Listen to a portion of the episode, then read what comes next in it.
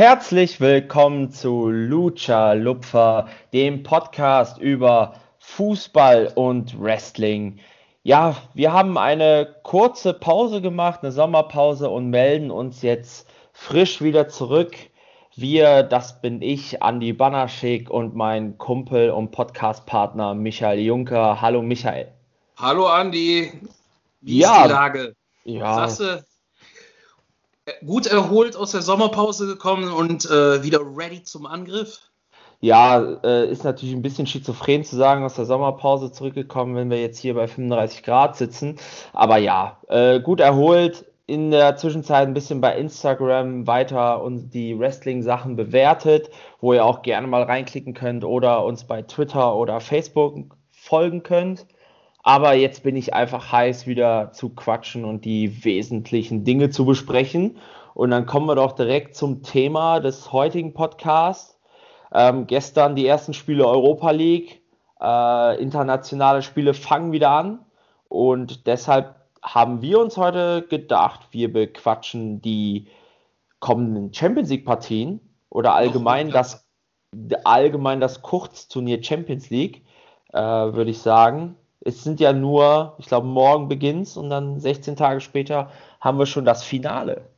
Ähm, ja, deshalb haben wir uns getroffen und wollen so ein bisschen durch die Partien gehen und dabei dann die Chancen für die einzelnen Mannschaften besprechen. Und würde auch sagen, da gibt es auch keine große Einleitung, sondern wir fangen an und fangen auch mit dem deutschen Team an.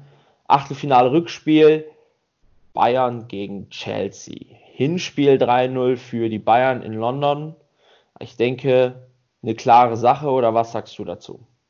Ich denke auch, dass die Messe gelesen ist. Ganz, ganz, ganz ehrlich. Ähm, ich finde insgesamt finde ich den Charakter dieses Kurzturniers finde ich sehr cool.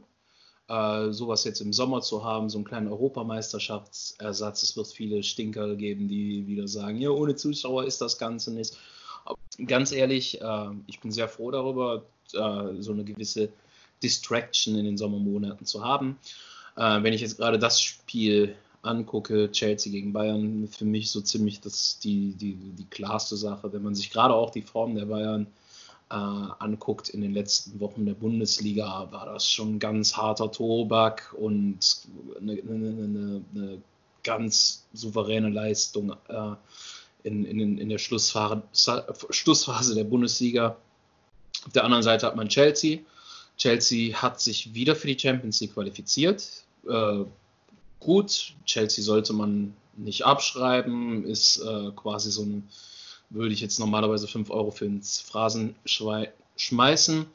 Aber ganz ehrlich, die fangen nicht bei Null an. Es steht, Bayern geht mit einem Drei-Tore-Polster da rein, ist meiner Meinung nach die wesentlich stärkere Mannschaft. Ähm, ich kann mir da beim besten Willen nicht vorstellen, dass wir da von einem kleinen Wunder in München überrascht werden, trotz der Vergangenheit, die beide Clubs haben, mit dem Finale da Hoam und so weiter. Ich glaube, das wird eine kleine Wiederguttung für die Bayern werden.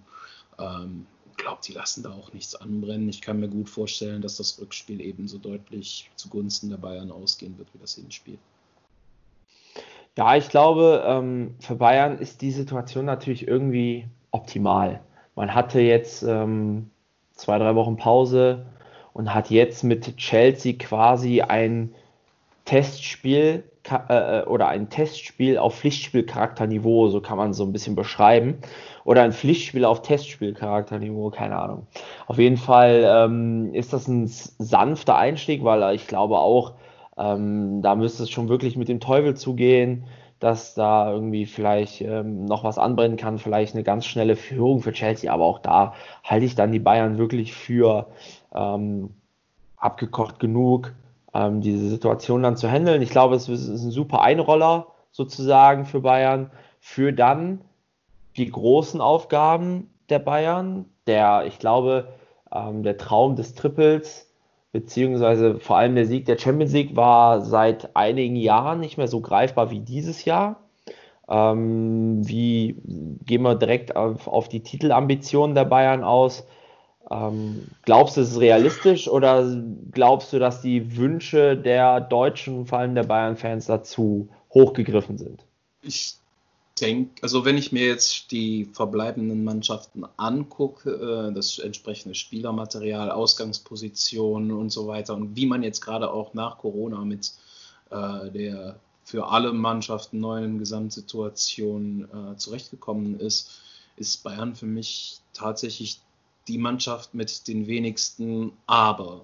Weil also die, die Rahmenbedingungen und so weiter würden mich jetzt auch äh, dazu am ehesten bewegen, mein Geld auf die Bayern zu setzen, wenn ich auf die äh, tippen müsste. Alle anderen, Turin ist Meister geworden, ja, aber eben nicht so klar und deutlich wie in den vergangenen Jahren. Turin ist Meister geworden, ja, aber man hat im Endsport beispielsweise äh, ist man ins Straucheln gekommen. Liverpool ist raus, eine Mannschaft, wo viele gesagt haben, also die, die, die mit, mit Glanz und Gloria ihre eng, erste englische Meisterschaft nach zig Jahren, nach, nach 30 Jahren äh, geholt haben, wo viele gesagt hatten, die sind eventuell wieder Top-Favorit. Barcelona hat es nicht geschafft, die äh, Meisterschaft einzutüten. Real wäre noch so ein, äh, wäre halt noch so ein Thema, aber bei keiner Mannschaft, äh, wo, wobei Real halt mit einer recht äh, bescheidenen Ausgangslage in das Spiel äh, in, in Manchester spielen die, ne? Genau. Ja. Äh, geht. Also insgesamt unterm Strich ist Bayern für mich tatsächlich der Top-Favorit. Das waren sie in den letzten Jahren selten bis nie. Ähm, also in den letzten fünf Jahren hätte gab es kein Jahr, wo ich gesagt habe, so, das Ding ist fällig für die. Ähm, meiner Meinung nach, ja, ich kann mir sehr gut vorstellen, dass die den Titel holen, weil die insgesamt für mich die souveränste Figur abgegeben haben nach dem ganzen Corona-Geschissel und sich eben auch die mit dem Hinspiel diese komfortable und souveräne Ausgangsposition erarbeitet haben, dass man eben jetzt sagen kann, okay, wir, wir, wir bei uns steht es nicht so hart auf der Kippe. Das könnte ein großer Vorteil sein für die weiteren Spiele dann. Ich glaube auch, dass die Bayern von den, von den Grundvoraussetzungen ähm, für dieses Sprint-Turnier, so nenne ich es mal, die besten Voraussetzungen haben. Sie sind ein bisschen geschont, aber auch nicht so sehr aus dem Rhythmus raus wie zum Beispiel PSG. Ähm, die haben einen super ausgeglichenen Kader.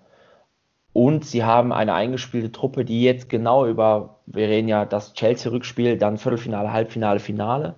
Also es sind vier Spiele im Maximum in diesen 17 Tagen. Und ich glaube, dass der Kader perfekt zugeschnitten ist, um genau diese vier Spiele ähm, auf absolutem Top-Niveau zu bestreiten. Darüber hinaus glaube ich auch, dass die charakterliche, ähm, ja, dass die Einstellungssache bei Bayern eine deutlich bessere ist als zum Beispiel bei Barcelona. Ähm, auch wenn Spieler wie Thiago zum Beispiel die Bayern verlassen möchte äh, zur neuen Saison oder auch ein Spieler wie Alaba noch nicht ganz hundertprozentig sicher ist, wo er ab 21 dann spielt, glaube ich trotzdem, dass jetzt für diese 17 Tage mit Trainer Flick ähm, ja die Dynamik in der Mannschaft sehr gut sein wird. Ich glaube wirklich, die werden sich immer wieder pushen über diese 17 Tage hinweg und ich glaube, ähm, ja, dass Bayern da wirklich eine Riesenchance habt. Ich habe es gerade schon angesprochen im Vergleich, du hast es auch kurz angesprochen, der Viertelfinalgegner der Bayern, wir gehen jetzt davon aus, dass die Bayern es schaffen, wäre der Sieger der Partie Barcelona-Neapel. Da haben wir eine ganz andere ähm, Ausgangsposition, ein 1 zu 1 in Neapel. Das heißt, ähm, ja, Barca mit dem Auswärtstor und sicherlich auch der Favorit in dieser Partie ähm, war es aber auch mit gewissen Problemen in den letzten Wochen in der spanischen Meisterschaft, vor allem wenn man da sich zurückerinnert an das vorletzte Spiel gegen Osasuna. Ähm, ja, wie siehst du das Spiel im Allgemeinen? Und dann auch gehen wir dann direkt einen Schritt weiter. Wie siehst du dann das Viertelfinalspiel zwischen den Gewinnern aus Chelsea, von, Chelsea gegen Bayern und Barca gegen Neapel? Ja, die Ausgangslage für Barcelin, äh, Barcelina. Barcelino. Barcelino äh, für Barcelina ist äh, gut. Man hat in Neapel eben den Auswärtstreffer gelandet. Man äh, hat für das Rückspiel in Nou Camp äh, sicher die, einige Trümpfe in der Hand. Es ist keine eindeutige Sache, dass man sagt, das wird ein Selbstläufer. Auf der anderen Seite ist Neapel, die es dieses Jahr nicht geschafft haben, sich für die kommende Champions League-Saison zu qualifizieren eben auch nicht der ganz große also es ist jetzt nicht der Gegner, wo ich sagen würde, okay, da muss, da muss Barca ganz höllisch aufpassen, dass die da nicht auf die Mappe kriegen. Ähm, wie gesagt, äh, Neapel hat die Champions League für nächstes Jahr vergeigt. Ähm, sowas, ich glaube, das wird auch schwer an, an, an den zehren. Barcelona ist natürlich auch immer zu rechnen, ob der individuellen Klasse, aber insgesamt, ich glaube, Barcelona kickt Neapel raus mit einem 2-3-0. Ich glaube, da, da, wird auch nicht viel anbrennen. Ich kann mir aber ganz ehrlich auch nicht vorstellen, dass Barcelona dann in, in der nächsten Runde gegen München groß auftrumpft. Natürlich, wir reden. Äh, Barcelona ist immer genau, es ist halt eines der Top 5 Teams der letzten 10, 20 Jahre immer gewesen.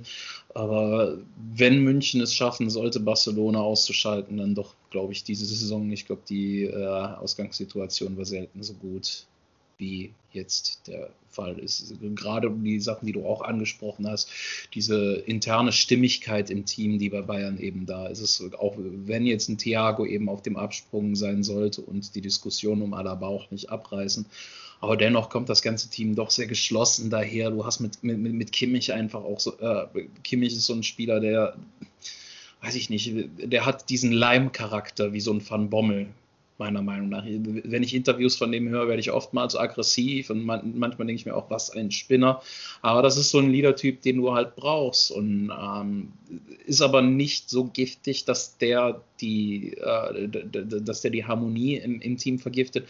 Bei Barcelona hat man äh, irgendwie auch Schlagzeilen vor Augen, Unstimmigkeiten mit Trainer und kabinentechnisch läuft es da nicht so gut.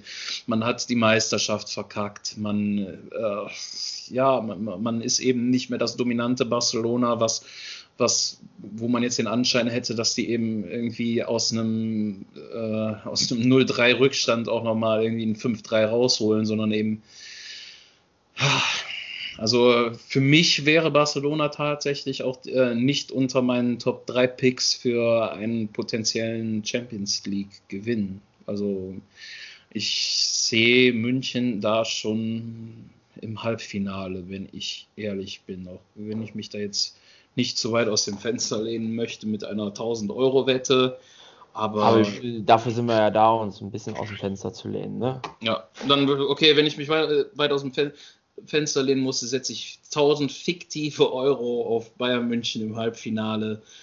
Barcelona gegen Bayern eben kein Land sehen wird. Ich kann mir gut vorstellen, dass äh, das eine sehr einseitige Sache auch im Viertelfinale werden würde. Also ich sehe Barcelona, wie gesagt, nicht unter den äh, designierten Favoritenteams, äh, sehe sie nicht unter den Top 3.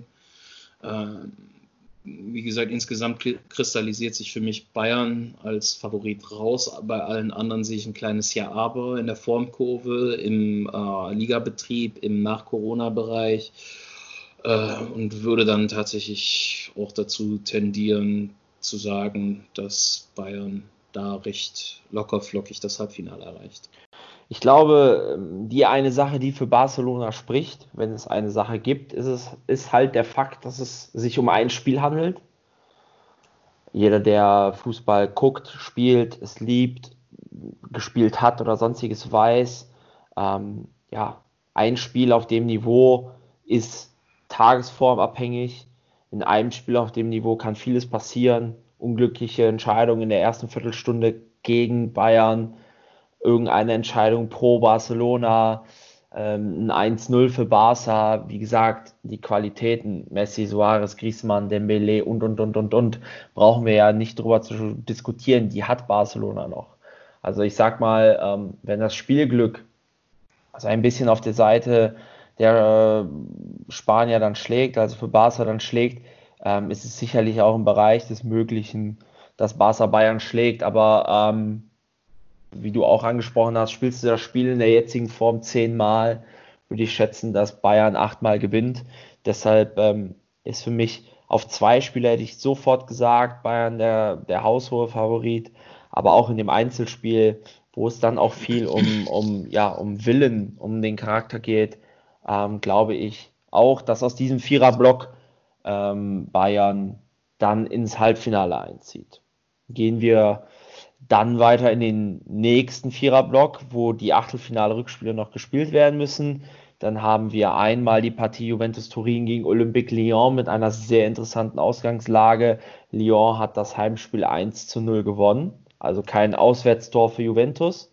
Und das zweite Spiel, ähm, vermeintlich, sage ich jetzt mal, das beste Spiel im Achtelfinale, Manchester City gegen Real Madrid mit einer noch interessanteren Ausgangslage, nämlich einem 2-1 Auswärtssieg von Manchester bei Real Madrid im Hinspiel.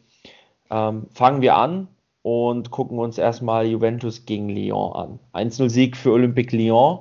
Ganz interessante Ausgangslage bei diesen beiden Mannschaften. Lyon, die neben, die haben jetzt den, das League-Pokal äh, Liga-Pokalfinale gespielt in Frankreich, davor monatelang kein Pflichtspiel.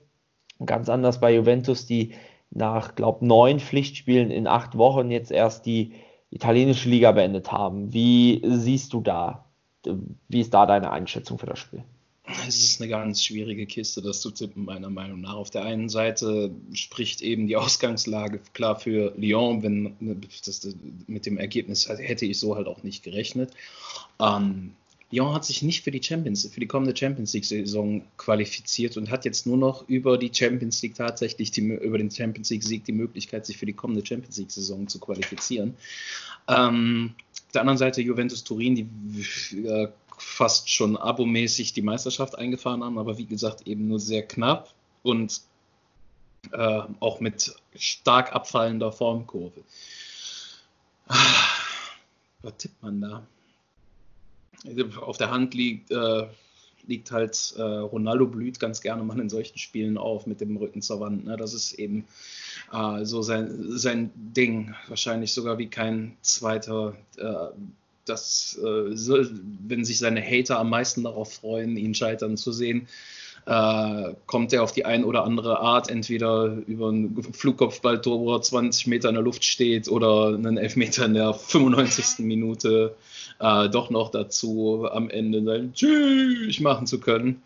Ähm, aber wie gesagt, Juve war in den letzten Wochen der italienischen Liga eben keine Macht, wie es beispielsweise Bayern gewesen ist, sondern hat auch gegen äh, ja, das ein oder andere Spiel hergeschenkt, eben auch gegen Mannschaften, wo du jetzt eher die Stirn runzelt und sagst, ach, wie kann sowas denn passieren? Ob es jetzt einfach die, äh, der, der Schonmodus gewesen ist, reine Bequemlichkeit oder eben doch Übermüdung oder konditionelle Defizite, kann ich schwer beurteilen. Äh, ich glaube aber dennoch, dass Juve da noch die Kurve kriegt. Wir reden halt über ein 1-0 aus dem Hinspiel und nicht über ein 3 zu 0, 4 zu 0, 5 zu 0. Also ein, Effer-Sieg, ein 1 zu 0 oder eben ein Sieg mit zwei Toren Vorsprung, 3-1 oder sonst irgendwas würde eben reichen. Ich gehe davon aus, dass Juve das dank äh, des Portugiesen da vorne drin noch regelt. Ja, also ich glaube tatsächlich, dass das Spiel enger wird, als ähm, viele es ähm, denken. Ich habe mir Lyon gegen PSG äh, teilweise angeguckt. Ähm, klar merkt man nach so einer großen Zeit, dass gewisse Abläufe nicht funktionieren, glaube aber auch, dass tatsächlich die lange Pause auch irgendwo vielleicht sogar ein kleiner Vorteil sein kann, weil man eben auch so ein bisschen schwierig in die Analysen kommen kann. Man kann sich ganz konzentriert auf das Turnier vorbereiten. Ähm, würde ich auch gleich nochmal in dem Viertelfinalblock was zu sagen bei, wenn wir über Leipzig und PSG reden. Ähm, glaube aber auch, dass einfach die Erfahrung von Juventus, ähm, ja, und auch die Gier nach diesem Champions League-Titel, den sie ja nun seit Jahren äh, anstreben. Du sagst es ja, Abo-Sieger, italienische Liga, aber im Champions League-Bereich zweimal im Finale gescheitert. Ähm, ich glaube, diese Gier, ähm, den Champions League-Titel zu holen, ist sehr, sehr groß und deshalb glaube ich auch, dass ähm, Juventus sich da denkbar knapp, aber durchsetzen wird. Ähm, kurzer Exkurs, ähm, kurze Fragestellung auch an dich, weil ähm, wir das vor einigen Wochen auf dem Instagram-Channel ein bisschen diskutiert haben. Auswärtstorregel. Ähm, in den äh, Relegationsspielen der Bundesliga, zweite, dritte Liga in den letzten Jahren ganz oft gleiche Ergebnisse gewesen, 4-4, 3-3, 5-5 und nur aufgrund von Auswärtstorregeln die ähm, Mannschaften sich durchgesetzt. Gerade jetzt in Corona-Zeiten gehen wir davon aus, Juventus schlägt Lyon 2 zu 1. Wäre Lyon ja weiter. Ähm, was sagst du allgemein zur Auswärtstorregel und was, wie empfindest du die Auswärtstorregel gerade jetzt in Corona-Zeiten?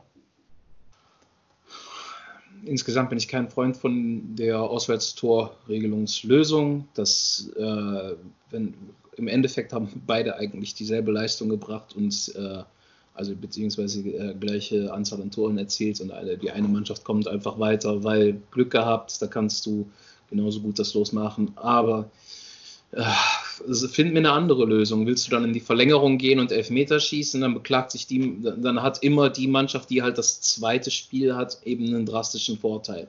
Na, also Genau, das ist das, was ich auch wo ich auch in der Diskussion angesetzt habe. Ich finde auch, dass die Leistung zu sagen, äh, man hat jetzt auswärts ein Tor geschossen, ist höher anzusehen, als ich habe jetzt das Elfmeterschießen gewonnen, sozusagen. Und meiner Meinung nach sollte man das in den Corona-Zeiten ähm, aufheben, weil diese, es gibt in den Corona-Zeiten einfach diesen Heimvorteil nicht. Punkt. Und ein zweiter Ansatz, wo man darüber nachdenken muss, wenn wir jetzt sagen, Juve Lyon geht 1-0 aus, die gehen in die Verlängerung, ähm, ganz frisches Beispiel vor der Corona-Pause war der Atletico Madrid gegen Liverpool. Und dann schießt Lyon ein Tor zum Beispiel. Oder Juve schießt eins und Lyon schießt noch eins, auch eins. Dann würde ja Lyon weiterkommen aufgrund der Auswärtstorregelung. Aber Juventus hätte überhaupt gar nicht die Möglichkeit gehabt, in der Verlängerung auswärts ein Tor zu schießen. Ich finde spätestens da, wenn es dann in die Verlängerung geht, da sollte diese Regelung auch keinen Anklang finden. Dann hat halt je, eben die Mannschaft, die die Auslosung bekommen hat, zweites Spiel Heimrecht, den kleinen Vorteil. Ja, aber über zweimal 90 Minuten, über 180 Minuten waren die sich pari und dann müsste eigentlich alles auf Null gesetzt werden. Das wäre mein Ansatz. Kann ich auf jeden Fall für diesen äh, Kontext Corona und äh, Stadionbefüllung und so weiter, kann ich das auch anwenden. Sehe ich halt auch so, dass der Vorteil, den man hat, wenn man dann auswärts in der Verlängerung ein Tor macht, ist halt die, die Messe sehr oft gelesen, äh, weil der Gegner dann einfach, also weil das Tor dann einfach doppelt zählt. Ja. Ähm, wenn das eben mit Fans ist, äh, wenn du eben wieder die Möglichkeit hast, mit Fans zu sein, finde ich beide Lösungen suboptimal. Ich, wie gesagt, ich bin absolut kein Fan davon, weil ich verstehe den Sinn dahinter nicht. Andererseits, du könntest genauso gut eine Münze werfen ab dann. Das weiß ich nicht. Das ist. Äh Sehe seh, seh ich halt nicht so. Ich, ich glaube schon, also, wenn du jetzt auswärts, jetzt gerade äh, nimm, nimm, mal, nimm mal Enfield, nimm mal, äh, weiß ich nicht, äh, nimm mal irgendein anderes englisches Stadion, wo die Stimmung immer sehr gut ist, oder fahr mal auswärts irgendwo nach in die Türkei oder so. Ähm, ich sehe es schon so, dass da der, das auswärts erzielte Tor, du, bist, du, du hast die Flugreise, du bist nicht in deiner Kabine, du hast nicht deinen gewohnten Umlauf, du spielst gegen 70.000 pfeifende, 60.000 pfeifende Leute. Ich glaube schon, dass da das Auswärtstor meiner Meinung nach einen Mehrwert hat. Und das finde ich schon in Ordnung. Weil, wie ich vorhin gesagt habe, ist der Mehrwert dann zu sagen, dass du ein Elfmeterschießen gewinnst, weil das wäre ja die, das wäre ja dann quasi das, das, das äh, finale Produkt wäre ja zu sagen, okay, wir haben jetzt zweimal 90 Minuten gespielt, ihr habt jetzt zwar hier in Liverpool 3-2 verloren und die anderen haben bei dir 2-1 verloren, das ist dann äh, also äquivalent miteinander, ja, und jetzt spielen wir Verlängerung Elfmeterschießen. So, und gerade in Elfmeterschießen, also ich habe weiß ich jetzt nicht, wie viele Elfmeterschießen ich in meinem Leben hatte. Ähm, das ist ja nur noch, nur noch, ähm, okay, nicht hundertprozentiges Glück, Kopf. aber 98 Prozent ist Kopf und, und, und Glück. Weil springt der Torwart, egal wie gut ich den Elfmeter schieße, springt der Torwart perfekt in die Ecke, ist er gehalten, springt er da nicht hin, ist er halt drin. So, deshalb glaube ich schon, dass die Auswärtstorregelung irgendwo ein, eine Sinnhaftigkeit hat. Aber halt in Corona-Zeiten beziehungsweise Verlängerungszeiten würde ich die persönlich ausschalten.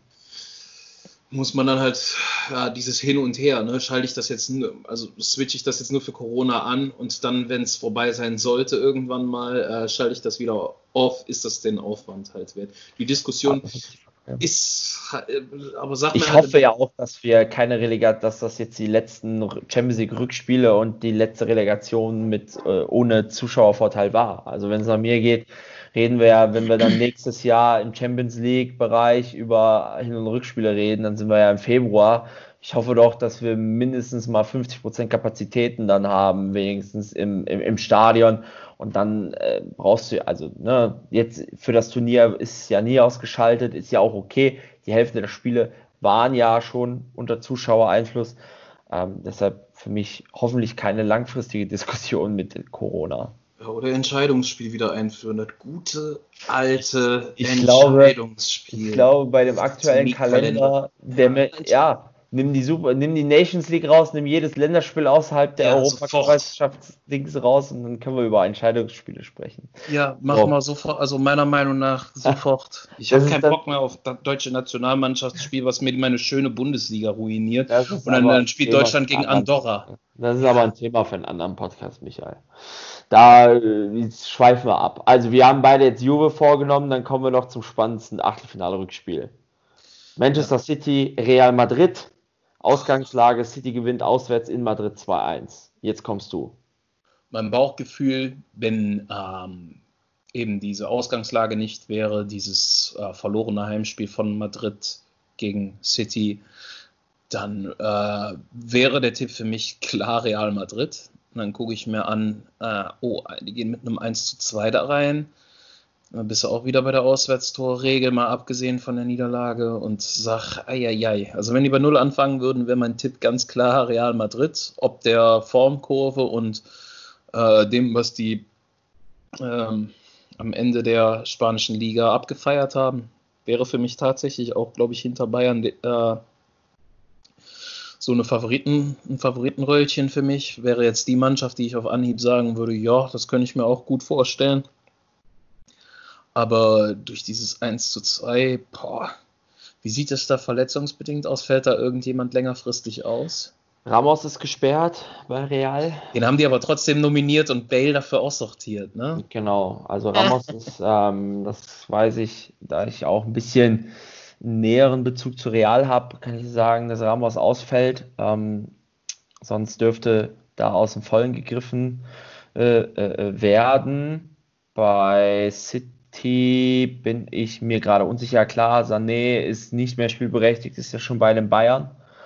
Ähm, aber sonst dürfte eigentlich bei, also sonst dürfte überall eigentlich Vollprogramm angesagt sein. Dann, für mich ist es eine 50-50-Sache. Also, wie gesagt, klar, ob Madrid muss gerade übrigens deutsche Beteiligung, äh, Schiedsrichter Felix Brüch. Geil, geilo, weilo. Bei, bei City fehlt noch Mondi, äh, auch dritte äh, gelbe Karte. Ja, und wie gesagt, Ramos Rotsperre. Sonst ähm, ja, sieht es da sehr ausgeglichen aus, ja. Die Ausgangslage ist halt scheiße für Madrid. Ähm, wir haben, äh, Madrid muss erstmal zwei Tore machen, führt kein Weg dran vorbei. Ähm, leichte Vorteile City, ob der, ob der Ausgangslage, ob der Form, hätte ich sofort Madrid gesagt. Wird ein ganz enges Ding. Ich, äh, wie, wie gerade schon angerissen, ist ja Real international mein Lieblingsteam und deshalb muss ich dir da auch widersprechen.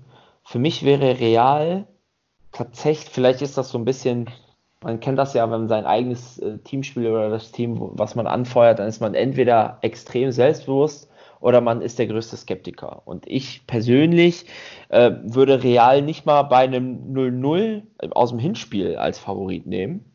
Ähm, ganz einfach, ähm, die letzten Ligaspiele waren sehr, sehr äh, mau. Ja, also klar, wir, die haben, glaube ich, aus den letzten zehn Spielen Jetzt, das letzte war, glaube ich, mit zweiter Kapelle gegen Leganes. Ähm, sonst haben sie alles gewonnen. Aber ähm, ich kann mich da an äh, 2-1 in Granada, 1-0 in Bilbao, 1-0 gegen Getafe erinnern. Jedes Mal immer ein Elfmeter, die entscheidenden Tore gebracht. Spielerisch wirklich ähm, auf durchschnittlichem Niveau. Ähm, mit Ramos dann noch der absolute Leader und der Spieler, der auch die Meisterschaft mitentschieden hat, nicht ähm, von der Partie. Klar, Real darf man nie abschreiben und ähm, Benzema ist in Topform und äh, Real ist immer für was gut, aber ich persönlich halte auch City für die ähm, momentan formstärkere und bessere Mannschaft. Deshalb, selbst bei einem 0-0 wäre ich mit City gegangen. Und gerade aufgrund der Ausgangslage und der, den angesprochenen mindestens zwei Toren, die Real treffen muss, ähm, bin ich da klar bei City. Ähm, und glaube, dass Real dieses Jahr mit dem Champions League ähm, nichts zu tun haben wird. Das ist ähm, meine Meinung. Ähm, ja, das heißt, ich glaube, du hast dich aufgrund der Ausgangslage dann auch für City entschieden, sodass wir dann ein Viertelfinalspiel zwischen Juventus Turin und Manchester City haben würden. Ein Spiel ähm, zweier Teams, die sehr, sehr, sehr dringend den Champions League-Titel holen wollen. Ja, ähm, ob das, also beide Kader halt auch an eingeschickt, ja, hervorragende Kader jeweils. Äh, Juve halt im Ligabetrieb Meister geworden, City nicht. Ähm, hm. Ich würde trotzdem das City vorne sehen. Also,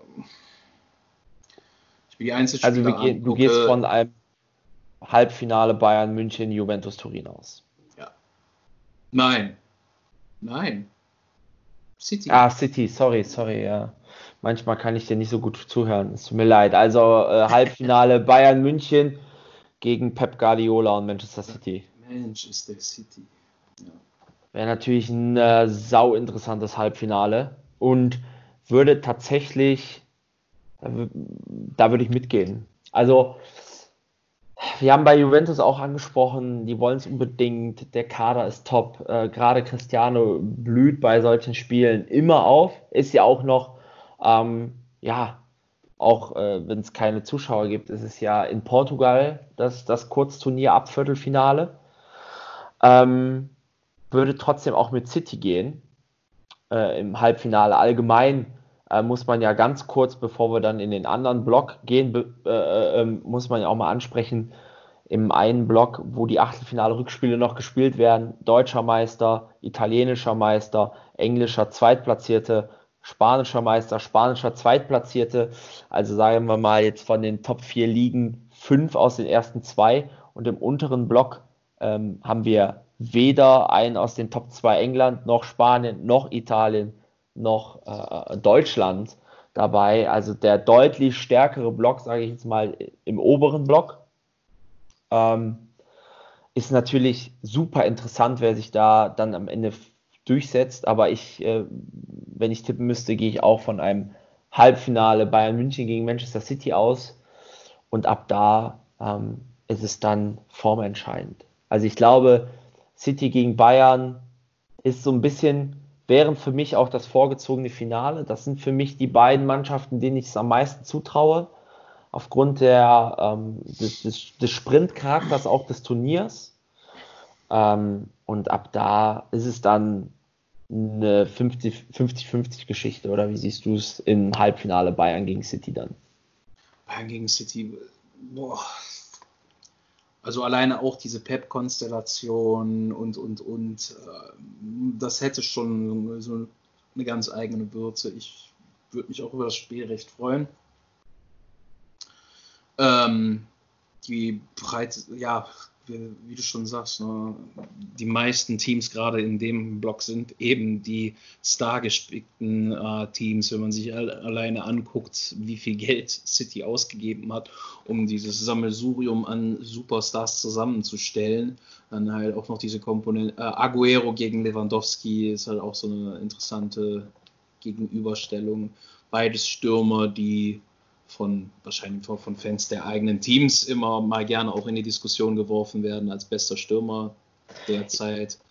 Äh, weiß ich nicht, ob da bei Lewandowski unterschreibe ich das sofort. Bei Aguero fehlt mir da irgendwie noch so der, der, der endgültige Punch, den da in die Diskussion mit einzuwerfen.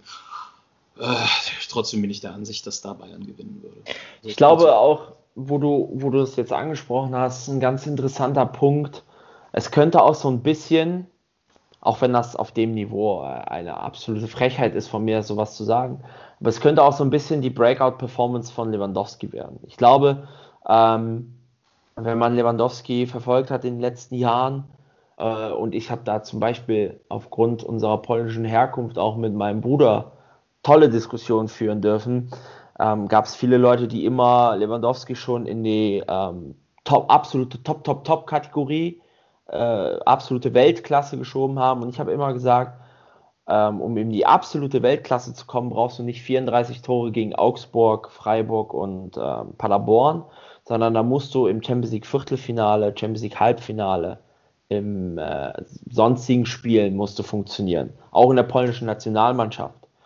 Und ähm, klar, es gab das Champions League Halbfinale gegen Real Madrid mit Borussia Dortmund vor sieben Jahren, wo er drei oder vier Tore gemacht hat.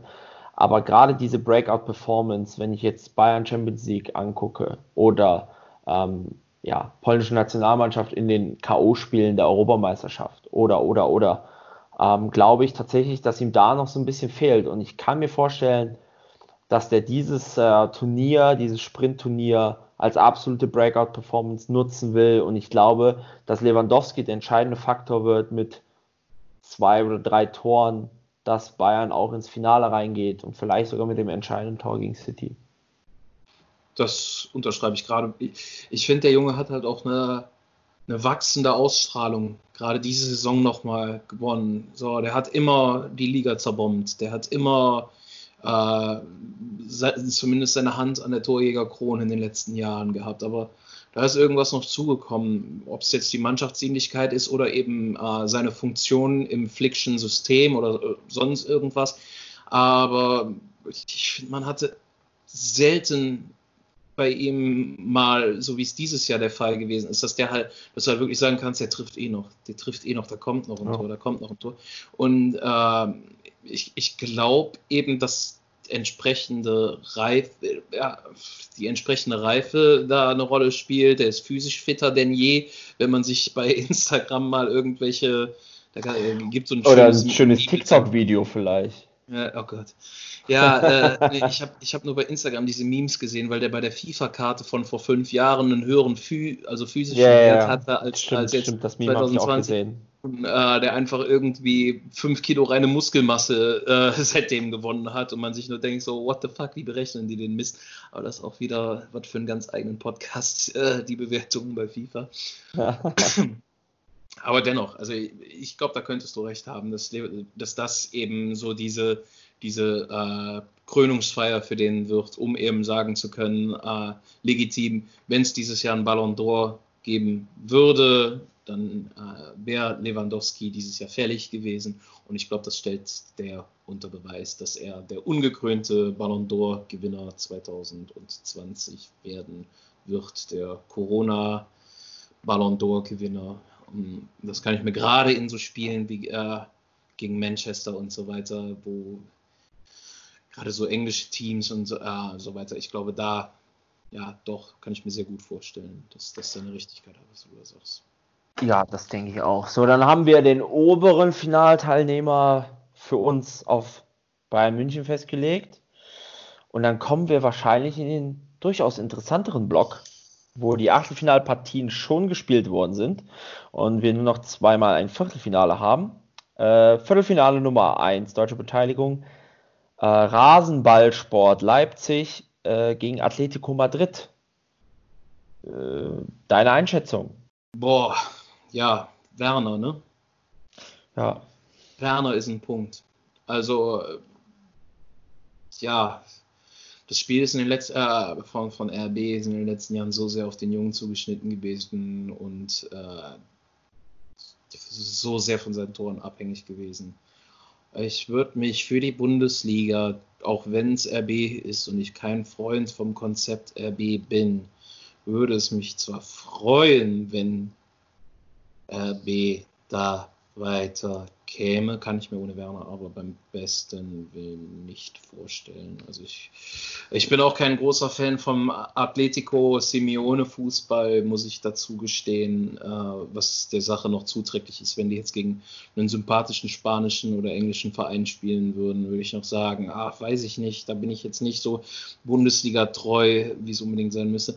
Aber ja, Atletico war nie my cup of tea, ist eine ganz eklig zu bespielende Mannschaft. Die einzige Sache, wenn, wenn Atletico eben von, von, von seiner rein von, von dieser zerstörerischen Taktik eben absehen muss äh, und man ein Spiel, ein offenes Spiel, einen offenen Schlagabtausch starten wird, könnte das Ganze interessant werden, weil man eben auch mit Schick und so weiter noch den einen oder anderen in der Hinterhand, in Kunku und so weiter in der Hinterhand hat. Aber ich glaube, dass da wirklich das Zünglein an der Waage eben das, äh, das Fehlen von Timo Werner sein wird. Also ich bin da sehr, sehr gespannt auf die Performance von Nagelsmann. Also ähm, in der Corona-Pause ähm, habe ich oder für den Restart vor allem habe ich mir sehr viel erwartet von RB, weil ich das Gefühl hatte, okay, dieser Sprintcharakter, dieser Turniercharakter, diese paar Spiele Vorbereitung nur für diese paar Spiele könnte dem äh, Herr Nagelsmann sehr, sehr entgegenkommen. Hab mir da sehr, sehr viel erwartet von denen. Wurde sehr enttäuscht, muss ich, sehr, muss ich wirklich zugeben. Ähm, für mich war RB die Enttäuschung der, des Restarts, auch wenn sie ein paar Punkte oder viele Punkte gesammelt haben, den dritten Platz gefestigt haben. Ähm, die Spielweise war nicht überzeugend. Ich habe mir da sehr viel vorgestellt und ähm, ich äh, gebe da ähm, die quasi die zweite Chance an Julian Nagelsmann und sage, okay, ähm, du bist ein innovativer Trainer, ein sehr moderner Trainer. Jetzt hast du Viertelfinale, Halbfinale, Finale mit den möglichen Gegnern quasi. Ähm, gerade für Viertelfinale, Halbfinale kannst du dich top vorbereiten. In vier Wochen, die die Bundesliga nicht mehr spielt, dich präzise auf zwei Mannschaften vorzubereiten. Ähm, und muss da sagen, ähm, da erwarte ich was, da erwarte ich einiges. Ich erwarte da eine sehr clevere Spieltaktik von RB und kann mir vorstellen, dass das, dieser Sprintcharakter, dieses ein Spiel gegen Atletico, ein Spiel gegen PSG oder Atalanta, kann RB sehr zugutekommen. Glaube trotzdem, dass die eklige Spielweise, die dreckige Spielweise, die auf die Knochen gehende Spielweise, die verzögernde Spielweise, die defensive Spielweise, die gallige Spielweise, überaggressive, sehr unfaire, man, das muss man ja schon sagen, ist, viele sagen, ja, das ist eine Kriegermentalität. Ich sage, das ist eine sehr unfaire Spielweise, die Atletico Madrid da auf den, an den Tag legt. Ich glaube, dass das den ausschlaggebenden Punkt aber geben wird, ähm, dass Atletico gewinnt. Kann mir aber auch sehr gut vorstellen, dass, dass äh, Nagelsmann da die perfekte Vorbereitung auch gewählt hat gegen Atletico. Von daher sehe ich das tatsächlich viel enger, als viele es machen und glaube aber trotzdem, dass Atletico da durchgehen wird. Kommen wir zum äh, letzten Viertelfinale. Paris Saint-Germain ähm, gegen Atalanta Bergamo. Viele haben ja nach der Auslosung spätestens gesagt, dass Paris ja so ein bisschen der, ja, wenn nicht jetzt, wann dann sozusagen, ne? Mit äh, äh, ja, Vierergrüppchen mit äh, RBL, mit Atletico Madrid und mit Atalanta Bergamo. Äh, ja, da sollte man sich doch durchsetzen und dann ist man schon im Finale, haben viele Leute gesagt. Siehst du das auch so klar, schon gegen Atalanta und dann auch direkt anschließend die Frage, ähm, siehst du das dann auch so klar im Halbfinale? Ähm, Gleich vorweg, PSG ist für mich eine Mannschaft, die dank Neymar sehr unsympathisch ist. Ja, ich werde kein Freund mehr von dem Herrn ob seiner Spielweise. Ähm, bei Atalanta kommt ja noch dazu, dass Ilicic ausfällt. Und äh, irgend, irgendjemand, das Zitat habe ich jetzt neulich auch irgendwo in den sozialen Medien mitbekommen, dass Ilicic ohne Atalanta so ist wie Messi, ach, äh, Barcelona ohne Messi. Ähm, ja, ist halt schwierig. Atalanta ist Vierter oder Fünfter geworden in der italienischen Liga. Ich glaube Dritter, oder? Oh. Ich, ich glaube Lazio und Inter, äh, Lazio und Inter waren, glaube ich. Ja, am letzten Spieltag hat Inter Atalanta geschlagen, das weiß ich noch. Und dann ist da so ist Inter an Atalanta vorbeigezogen. Ja, das weiß ich noch. Aber jetzt, äh, ja. Ist ja auch, äh, ja. ist ja auch Schnutzpiepe. Ähm, natürlich PSG mit, äh, mit den Individualisten und so weiter und so fort. Äh, fällt Mbappé nicht auch aus? Im, äh, für das erste Spiel definitiv, ja. Also zumindest ist das so angekündigt, dass er gegen Atalanta nicht spielen kann. Atalanta ist Dritter geworden, punktgleich mit Lazio übrigens. Okay. Ähm, ja. Ich, ähm, glaub, ich, ich glaube aber äh, tatsächlich, dass PSG eben das Wegfallen von Mbappé besser kompensiert bekommt mit dem Spielermaterial als Atalanta das Wegfallen von Ilicic. Ich glaube, dass PSG da weiterkommt, auch wenn ich mich da äh, sehr darüber freuen würde, wenn ich mich irre. Wenn es dann direkt weitergehen sollte gegen äh, Atletico, das wird interessant. Die raue, roughe, ekelhafte Spielweise von äh, von Dings, von, von Atletico im direkten Aufeinandertreffen mit der ekelhaften und theatralischen Art, Neymars Fußball zu spielen. Oh, ich ich glaube, das könnte äh, ganz große Szenen hervorbringen und äh, ich glaube, da muss ich dann auch mal äh, den Tipico-Mann äh, bemühen, um auf gelbe und rote Karten zu tippen. Ich glaub, ich, ich kann das kann ich dann für dich machen. Ja, ich, ich glaube, da hagelt äh, ja, da wäre, würde ich tatsächlich sagen, dass Atletico aus, äh, aus, den, aus dem Bäumchen, äh, klar, off offensichtliche Tipps wären At Atalanta und, ach, äh, wären PSG und Atletico, sind die beiden offensichtlichen Tipps und ich glaube tatsächlich, dass Atletico sich da durchsetzen würde. Allein ob der Mentalität. Wirklich nur wegen also, dieser. Ja. Ich, ich glaube auch, dass ähm, PSG sich durchsetzt gegen Atalanta. Auch die letzten Spiele von PSG waren schon okay nach der Pflichtspielpause. Ähm, ja, auch wenn es jetzt ähm, knappe Geschichten dabei waren, zum Beispiel gegen Lyon. Ich glaube aber auch, dass PSG sich da durchsetzt, wobei ich Atalanta sehr, sehr gerne sehe. Ähm, ja, die, die Art und Weise immer nach vorne, immer nach vorne, die Tormaschine der italienischen Liga ähm, mit, äh, ja, mit Spielern wie, wie äh, Papu Gomez, ja, mit äh, natürlich den deutschen Gosens. Das gucke ich mir schon, gucke ich mir schon wirklich sehr, sehr gerne an. Sage ich, äh, bin ich ganz ehrlich, wenn ich mal Serie A gucke, aufgrund diverser Tipps oder sonstiges, aufgrund diverser Wetten, dann gucke ich mir auch gerne ein Atalanta-Spiel an. Ähm, hoffe, würde mich auch freuen, wenn Atalanta durchkommt, glaube auch, aber dass im Endeffekt die individuelle Klasse von PSG ähm, da sich durchsetzt. Und ich glaube tatsächlich, vielleicht sogar, dass es einen kleinen Bluff gibt bezüglich Mbappé. Und ich sehe PSG im Finale. Ich glaube, dass Paris sich dieses Jahr, dass sie jetzt in den letzten Wochen so eine, sich nochmal alle zusammengerauft haben, weil auch da gibt es ja oftmals Unruhen. Man hat aber auch schon gesehen gegen ähm, Dortmund damals, wenn sie mit dem Rücken zum Wand stehen, dann können sie sich zusammenraufen.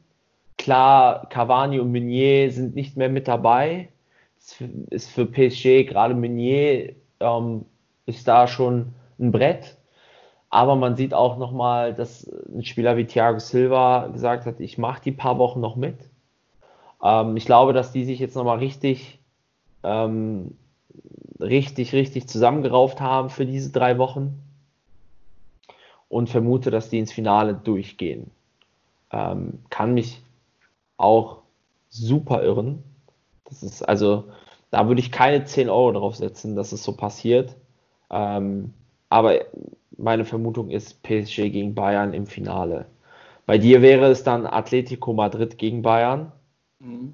Ähm, sind beides, also aus dem Eidesstamm sind beide Mannschaften für mich äh, ja, beides Teams, die ich nicht gerne Champions League triumphieren sehen würde. Ich mag Simeone nicht und ich mag Neymar nicht. Und, äh ich glaube, wir, was wir am Anfang des äh, Podcasts angerissen haben, für beide Bayern Favorit, glaube ich auch. Ich sehe das übrigens auch so. Ich glaube, egal wer aus dem oberen Block sich durchsetzt, ob es Bayern wird, ob es doch Barca wird, ob es am Ende doch City oder sogar Real oder Juve das sind ja so die vier, fünf Mannschaften.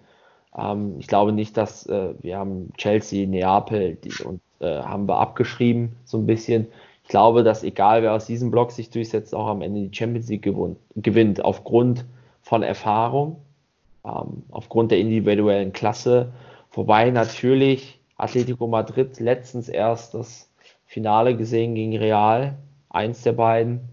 Ähm, die haben so eine richtige Chip on the Shoulder Mentalität natürlich. Ich glaube aber trotzdem, dass Bayern beziehungsweise der Sieger aus dem oberen Block Champions League Sieger wird und das ist in meiner Vermutung FC Bayern München. Glaube ich auch. Gerade und ich glaube, dass Bayern gerade auch dieses die Mannschaft ist von ihrer eigenen Mentalität her, die am besten dagegen halten kann, wenn, wenn ein Team wie Atletico oder eben auch äh, PSG, aber ich, wie gesagt, ich gehe von Atletico aus und ich glaube, dass die Bayern tatsächlich das Team wären, was da mit Gegengift rangehen würde, die auch entsprechende Spieler haben, die dann nicht 15 Minuten, äh, also die nicht lamentieren und die Ruhe verlieren, wenn der Gegner eben so spielt. Liverpool, so wie Liverpool eben die Ruhe verloren hat in, äh, im, in der Konfrontation mit Atletico. Und ich glaube, das wird den Bayern eben nicht passieren. Dass die, ich glaube, selbst wenn Atletico äh, in, in einem möglichen Finale in Führung gehen sollte, äh, glaube ich nicht, dass äh, Bayern darüber das Konzept verlieren würde. Also wir einigen uns auf FC Bayern München als Champions League-Sieger mit Robert Lewandowski in entscheidender Rolle. Wir Dann, erwarten erstmal einen Zentner Weißwürste vom Uli für diese. ich, ich, will auch hier, wie heißt das hier, monetarisieren und so weiter. Ja, eine, eine schöne Weißwurst werden. Dann äh, bedanken wir uns bei euch, dass ihr uns zugehört habt. Ähm, ich hoffe, ihr hattet Spaß an unserem Podcast nach der längeren Pause. Wir versprechen, dass wir in Zukunft regelmäßiger unseren Content hochladen werden und freuen uns auf Diskussionen mit euch. Dann verabschieden wir uns und habt viel Spaß bei dem Champions League Turnier. Wir werden es sicherlich haben. Macht's gut.